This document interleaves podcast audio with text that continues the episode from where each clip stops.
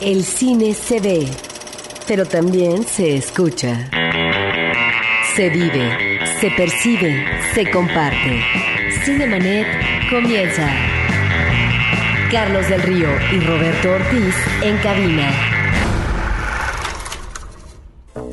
Cinemanet, para que platiquemos de cine, de lo que hay para ver en casa y también, por supuesto, de lo que hay en la cartelera. Roberto Ortiz, ¿cómo estás? Pues saludamos a nuestro público y Además decirles que tenemos eh, mucha información con respecto a las actividades culturales que se están realizando en el caso de la cartelera alternativa en esta ciudad. Pues vamos a arrancar, Roberto Ortiz, directamente comentarles que a lo largo del programa tendremos algunas promociones, vamos a tener DVDs, vamos a tener memorabilia, vamos a tener entrevistas, vamos a platicar de los estrenos de la semana, pero por lo pronto arrancamos con esto. Reciente. Noticias en Cinemanet. I love you, honey bunny. Everybody be cool, this is a robbery! Roberto, pues la noticia de esta semana, un deceso. Efectivamente murió Oliver de Broa, un uh, hombre muy eh, destacado en el caso de la crítica de lo que es la cultura visual en este país. Eh, creo que falta gente que aborde la crítica de las artes plásticas, también de la cultura visual. Un hombre que además fue curador, nació en 1952, muere sorpresivamente a los 56 años. Es ah, una persona, creo, vital en su trabajo, que muchos leyeron sus notas de crítica en el periódico La Jornada creo que eh, ahí es donde tuvo él la posibilidad de hablar de las artes visuales, eh, tema que casi no se toca, si no es eh, en términos de señalamiento exclusivamente. De tal manera que él participó en curaciones muy importantes del arte plástico, pero específicamente en el cine. Quiero destacar, Carlos, que llegó a ser una película muy interesante, curiosa, que se llamó Un banquete en Tetlapayac en el año 2000, que es eh, la manera como él eh, trata de visualizar con uh, cierto humor eh, la experiencia que tiene Einstein cuando llega a México a filmar en 1930 Que viva México. Esa cinta inconclusa de la cual conocemos sus imágenes a través de varias versiones, él lanza una apuesta visual por lo que se refiere a esta experiencia que va teniendo en la hacienda de Tetlapayan, donde se desarrollan una de las historias de Que viva México. Mencionamos entonces a Oliver de Broa y eh, esta despedida a un hombre que creo eh, hizo un trabajo muy noble, muy importante en el campo de la difusión de la crítica de las artes visuales. En Cinemanet recordamos a Oliver de Broa. Cartelera. Los estrenos en pantalla grande. Go ahead, make my day. Roberto, tenemos, tenemos tres estrenos únicamente esta semana en la cartelera y por esa razón, porque además ninguno de los tres nos motivó a escoger la, a escoger la película o a escoger el filme como la película o la palomita de la semana, vamos a dejar desierto ese lugar en esta ocasión. Yo quiero comentar nada más el dato curioso de, de, la cuestión de los pocos estrenos que tiene que ver con esta oleada que viene poco a poco de los blockbusters estadounidenses de la temporada de verano.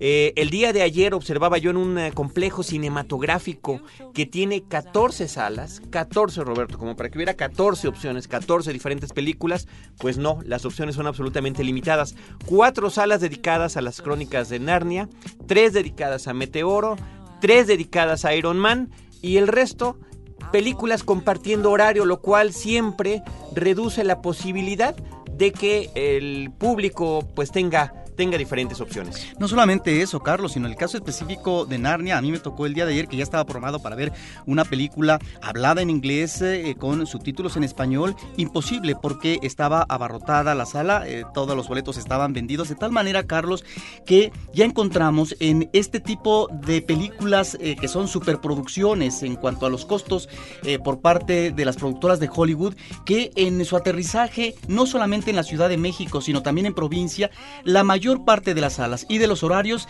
eh, están dedicadas a mm, lo que son copias habladas en español Entonces no tenemos realmente mucha opción aquellas personas eh, que queremos ver la película en su idioma original, con su titulaje en español. Es muy difícil tratar de ubicar la sala y el horario para que uno cómodamente pueda aterrizar en una película con estas características. Y lo que hemos descubierto últimamente es que hay muchas más salas en, en español, muchas más copias de la película doblada al español y no de su eh, pues título original, que es lo que nosotros hubiéramos querido. Y bueno, ya que comentamos este asunto de las crónicas de Narnia, ¿qué te parece, Roberto, si arrancamos con esa película? Las crónicas de Narnia, el príncipe Caspian, es la segunda cinta relacionada con estas historias que eh, originalmente son de carácter eh, pues eh, literario por completo de este contemporáneo de Tolkien que se llama C.S. Lewis y que, bueno, la casa de Disney ha tomado como para realizar, tratando de recrear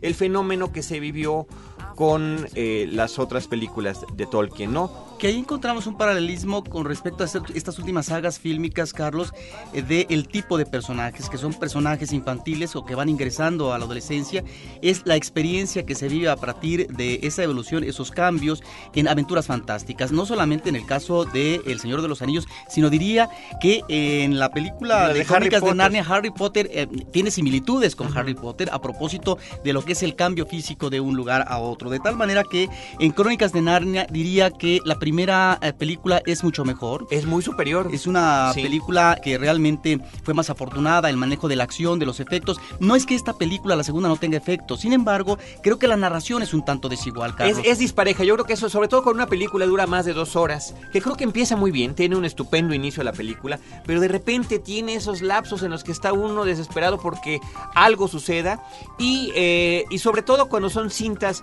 donde, y, y eso se agradece, ¿eh? cuando hay un... No hay un solo protagonista, ¿no? Que es una, una serie de personajes, vaya, básicamente son los primeros, los cuatro hermanos, que tienen todas estas aventuras, pero además se diluyen entre los demás personajes protagónicos, como el propio eh, príncipe Caspian, que es el que ocupa de alguna manera el lugar central en esta historia. Eh, sin embargo, encontramos en estos eh, personajes, hermanos cuatro, que sí hay elementos de humor que se agradecen a propósito de lo que puede ser una respuesta conductual de un chico que está experimentando una situación ah, única, extrema, eh, sui generis, y ahí es donde creo que eh, se agradece este tipo de apuntes humorísticos. La escena final me parece que es muy prolongada, este enfrentamiento entre dos ejércitos donde realmente no supieron manejar mm, eh, de manera briosa, con dinamismo afortunado, eh, es- esta confrontación, que sí está muy bien planteada, por ejemplo, en lo que es la confrontación de ejércitos en las películas de Tolkien, ¿no? Y yo diría que una de las películas que a mí, perdón, de las escenas que más me llamaron la atención, que es muy afortunada, no sé si estés de acuerdo, Carlos, es el asalto que se hace al castillo en la noche, en donde en paralelo están los personajes humanos y por otra parte los personajes mitológicos, haciendo cada quien eh, su trabajo con una música eh, espléndida, diría yo, ¿no? Una, una música, eh, banda musical de Harry Gregson Williams, que realmente es formidable, ¿no? Ahí es donde encontramos, creo, estos elementos que se resuelven muy bien por parte del director en términos de acción y de una buena narración. Y habría que destacar también la participación en la película de Damián Alcázar como uno de los personajes importantes de la cinta y además este actor mexicano incursionando en una de estas superproducciones. Sí, un actor de larga trayectoria, de los actores que más Arieles han obtenido eh, por su El reconocimiento. que más Arieles ha obtenido. Efectivamente. Tiene el récord. superó a Arturo de Córdoba y que eh, en realidad eh, es un actor muy solvente de los mejores como actores maduros que tenemos actualmente en este país en el ámbito del, cine y me da mucho gusto que ya esté incursionando de manera exitosa en estas superproducciones que le dan digamos eh, un cartel mayor ya lo habíamos encontrado en otras producciones pero básicamente eh, de corte iberoamericano en donde él eh, participa de manera muy convincente pero ahora se traslada y está en la plataforma de Hollywood. Y el otro actor que quisiera yo destacar su presencia en la película es Peter Dinklage, que es este hombre pues bajito, ¿no? Son, son personajes en la película, son mitológicos, son enanos, pero que es un hombre que tiene una presencia muy importante y aunque esté completamente maquillado, el poder de su voz y sobre todo la expresión que él manifiesta con su mirada, un hombre que ha aparecido en innumerables películas, Roberto. Y su carácter. Y que se agradece, por supuesto, su presencia. El otro pequeñín que aparece ahí es Warwick Davis, es el, el, el que también aparece como su compañero, que es todavía más pequeño, que es uh, un hombre que, que, ha trabajado en películas desde el, el, regreso del Jedi, como uno de los Ewoks. Así que bueno, eh, las crónicas de Narnia, El Príncipe Caspian es uno de los estrenos de la semana. Otro estreno, Roberto, es una película protagonizada por Jean-Claude Van Damme hasta la muerte, donde interpreta a un eh, detective adicto a la heroína y que eh, pues por algunas cuestiones su personaje queda en coma. Cuando todos creíamos que el que estaba en coma era el propio Van Damme con su carrera cinematográfica, con su carrera de acción, porque tenía mucho tiempo que no lo veíamos. Eh, realmente no considero que sea una película importante para personajes que despiertan del coma y hacen otras cosas. Mencionaría yo el que tiene Christopher Walken en La Zona Muerta, en esa estupenda película de David Cronenberg que regresa con posibilidades de ver el futuro. Inclusive el melodramático de Robert De Niro en Despertares con Robin Williams, ¿no? Que de alguna manera su paso eh, a la conciencia nuevamente es efímero. O hasta el que tiene Peter Gallagher con Sandra Bullock en Mientras Dormías. Así que hasta la muerte, pues solamente para fans duros de Jean-Claude Van Damme, pues que era una estrella de acción de los ochentas. La pregunta sería si el paso del tiempo le sentó bien a Claude Van Damme, porque ya notamos en el caso de los fortachones que era un trío, uh -huh. por un lado Schwarzenegger, por otro lado Stallone y Claude Van Damme. Claude Van Damme fue el que destacó menos eh, en eh, la presencia fílmica. Yo diría que el mejor de todos eh, por algunas actuaciones, no porque sea buen actor, pero le quedaban, encajaban perfectamente sus personajes, es Schwarzenegger. pero él se dedicó a la política. Uh -huh. Y ya está eh, metido de lleno en eso. En el caso de Sylvester Stallone es realmente lamentable lo que fue su regreso, no solamente por la película Rocky, sino también en el caso de la otra de Rambo. Yo no, Rambo. Yo estoy tan de acuerdo contigo en eso. ¿eh? Claro yo que no. yo creo que hay un factor de nostalgia ahí que muchos agradecemos y por eso yo insisto, a lo mejor hay nostálgicos de Van Damme por ahí. Una, una nostalgia muy forzada, diría yo.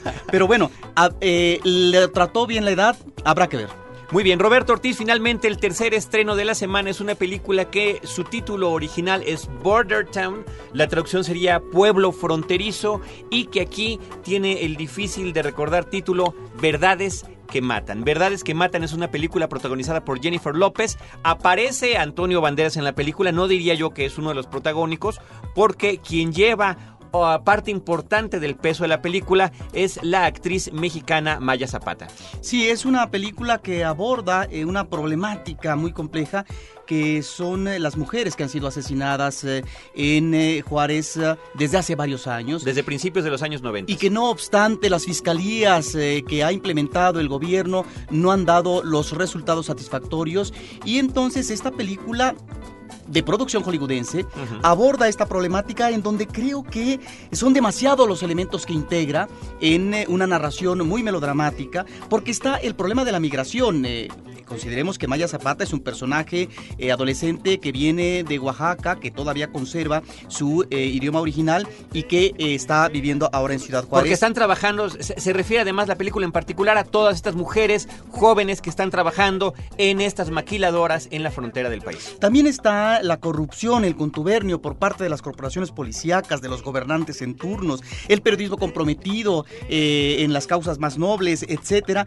Son demasiados elementos, la marginalidad social en las colonias perdidas, eh, que no se integran debidamente y que pareciera que quisiera ser un mosaico de esa problemática que se vive en la zona fronteriza en Ciudad de Juárez con tantas contradicciones a partir del tema de las mujeres que han sido asesinadas, más de 300, que es el dato que manejan, aunque también aquí eh, hablan de más de 5 cientos o miles. Ahora, yo creo que el, el, el, principal problema de la película es particularmente el personaje de Jennifer López, que es esta periodista de ascendencia latina, evidentemente como es su, su vida real, pero que no habla español y que viene de un periódico de Chicago a investigar y, de entrada la noche que le dan la misión ella no, no tenía idea de lo que estaba sucediendo en Juárez y unas horas después es la gran causa de su vida y eh, eh, todo esto por estas ambiciones que tienen los periodistas de poder sobresalir. Creo que tiene es, es un personaje bastante hueco Roberto que no permite que la historia la historia fluya con el ritmo y además que trata de desentrañar una, una cuestión que hasta la fecha nadie lo ha podido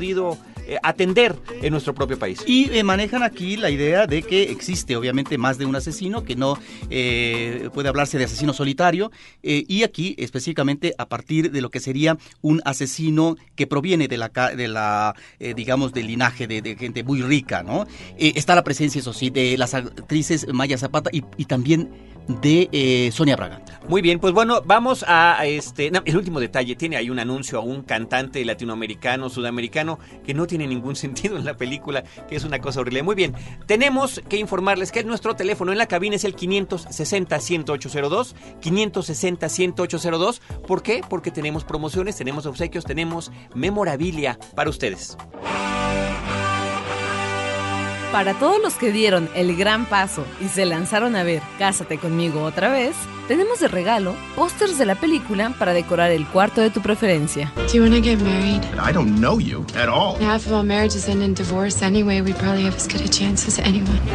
Escribe a promociones@cinemanet.com.mx, Y disfruta de tener cerca de ti a Aira y Abby, cine para poner en las paredes. solo con Corazón Films y Cinemanet.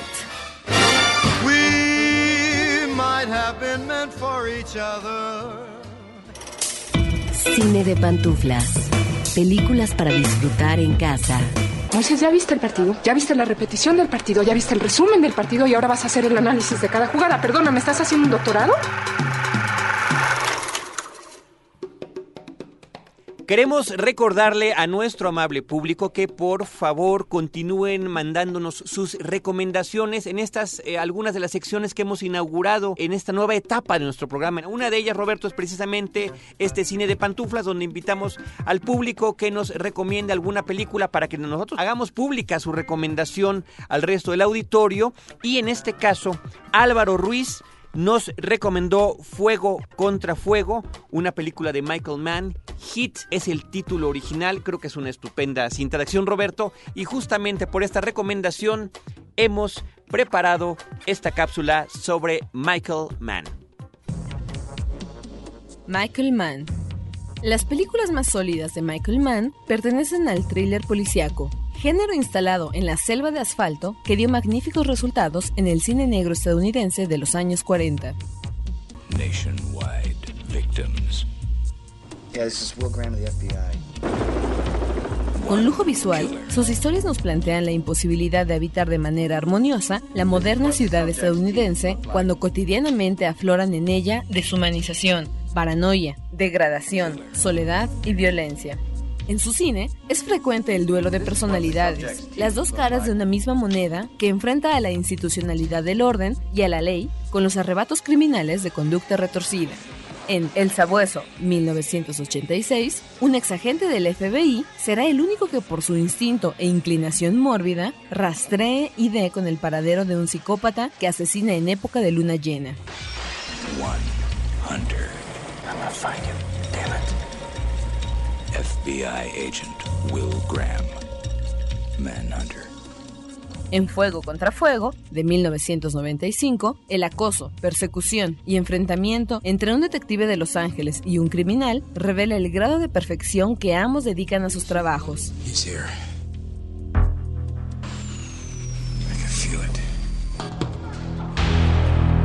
En Colateral, 2004, un matón a sueldo someterá a un taxista negro toda una noche con tal de lograr sus planes contra un narcotraficante latino. Las tres cintas están pobladas de seres obsesivos, maníacos y excepcionales. Aunque de filiación diferente, coinciden en que han desdeñado el posible confort de una vida sentimental estable. Se diría que en sus respectivos trabajos, agente y psicópata, policía y criminal, matón y taxista, son confinados a una soledad asumida cotidianamente sin enconos. Estos devienen más bien de las conductas arrebatadas a la hora de accionar sus planes inmediatos. I'm not up for this. What are you gonna do about it? Para Michael Mann, estas figuras son aparentemente antagónicas porque no comparten códigos morales, pero al emanar de ciudades con calles fantasmales de atmósfera agresiva, se reconocen como parte inseparable de un mundo desordenado y caótico. En algún momento, al observarse en un mismo espejo, pueden permitirse el reconocimiento y la admiración al otro. Max, Max, I'm Vincent. I'll meet you in the alley behind the building. Oh no! What the hell? Sin duda, Michael Mann es un estilista consumado que de película en película sorprende por el manejo maestro de la cámara, los espacios, el ritmo y los tiempos que otorga a determinadas secuencias, dependiendo de su cometido dramático o narrativo. Sus diversos encuadres y los cortes ágiles conforman frecuentemente una impresionante coreografía de sangre y violencia. Cinemanet. Estás cansado de oír sobre la mafia italiana y sus padrinos, tenemos la prueba de que también los gringos le entran al business. Gangster americano. Who does he work for? Which family? He's not Italian, he's black. No black man has accomplished what the American mafia hasn't in a hundred years. Una cinta sobre la honestidad y malos pasos, magníficamente estelarizada por Denzel Washington y Russell Crowe. Escribe a promociones@cinemanet.com.mx y llévate el DVD de la película. Cine de Óscares para disfrutar en casa, solo con Universal y Cinemanet.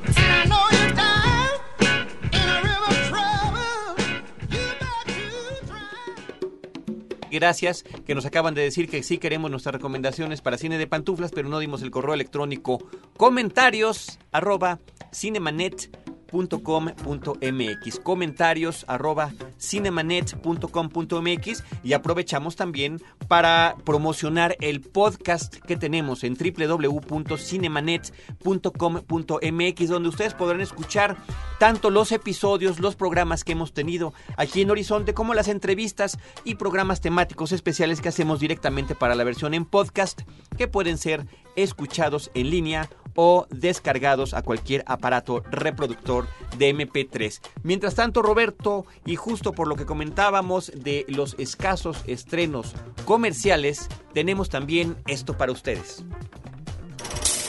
Butaca, lo mejor de la otra cartelera. After what daar van omvang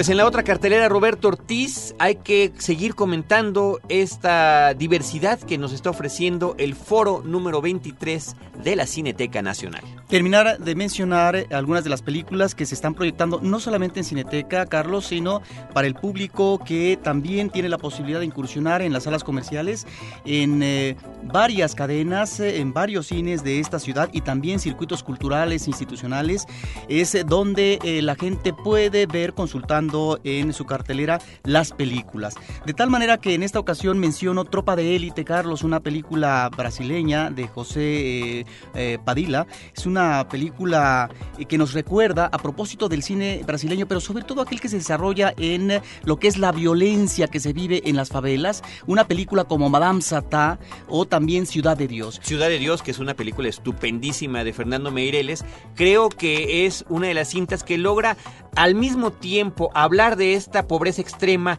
de la violencia que, genera, pero Roberto, simultáneamente hacer esta suerte de homenaje o versión sudamericana de las películas de gángsters, y me refiero a películas como El Padrino o, Goodfellas, ese tipo de cine hiperviolento. Y lo, en el caso de la de Feriano Mereles, lo relacionaría un poquito más con las películas de Scorsese en esta cuestión de los cambios de tiempo, ¿no? Sí, y bueno, en el caso de Ciudad de Dios, lo que es la violencia adolescente. Aquí vemos a una tropa de élite que está perfectamente eh, trabajada, muy bien entrenada para enfrentar lo que es eh, el comercio de la droga en las favelas y cómo finalmente yo creo, eh, lo que nos deja como reflexión esta película, es que este tipo de confrontaciones eh, de los cuerpos policíacos o militares con eh, la delincuencia organizada difícilmente llega a resultados satisfactorios si consideramos que no hay una estrategia real que resulte efectiva cuando no se resuelven otros problemas de corte socioeconómico, sino que se convierten en enfrentamientos propios de vendetas y demás, ¿no?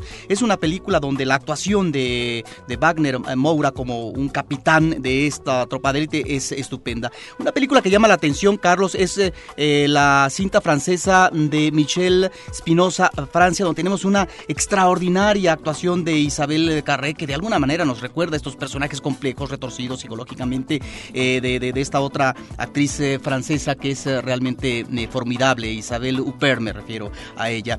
En esta tercera cinta de, de este director, nos presenta un acoso femenino, ¿sí? A un hombre casado y pocas veces veces el cine ha tratado de una manera eh, tan fehaciente esta temática, recordemos, pero que creo termina en eh, manejos propios del cine de terror, eh, la película Atracción Fatal con Glenn Close y uh, Michael Douglas. Michael Douglas.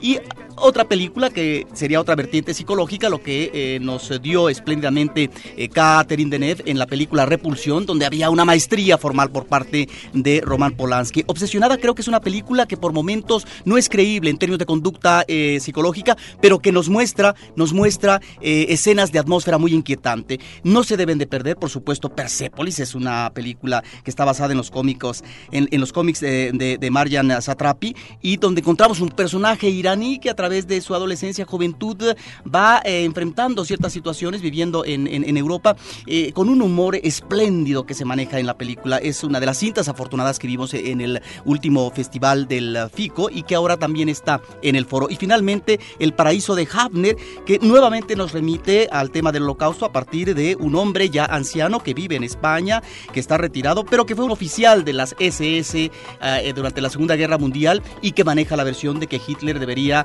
haber, eh, haber vivido eh, de manera eterna, ¿no? Es decir, es la cuestión nuevamente ideológica y eh, de cómo ahí están estos personajes que han sobrevivido y que finalmente nunca incursionaron en la cárcel. Habría que hacer la recomendación a nuestro público porque Roberto, además, con ese entusiasmo que le agradecemos, habla de muchas películas que además ya vio a lo largo de la semana y que nos platica para recomendar aquí a eh, gente que nos escucha en Horizonte y en Cinemanet. En www.cinetecanacional.net van a poder encontrar los detalles de las salas y los horarios donde se exhibe cada una de estas películas que acaba de mencionar Roberto, acaba de mencionar Roberto, del foro de la Cineteca Nacional. Nosotros, el equipo de Cinemanet, les agradece muchísimo que nos hayan escuchado. Les recordamos que estamos todos los sábados de 10 a 11 de la mañana. También tenemos la versión en podcast hablando de esta globalización en internet www.cinemanet.com.mx. Más de 200 episodios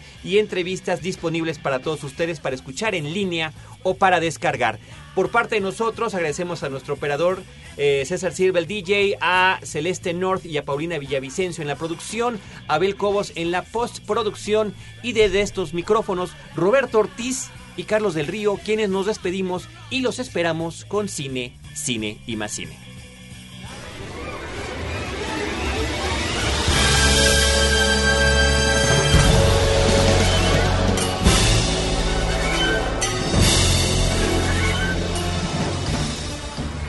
Los créditos ya están corriendo.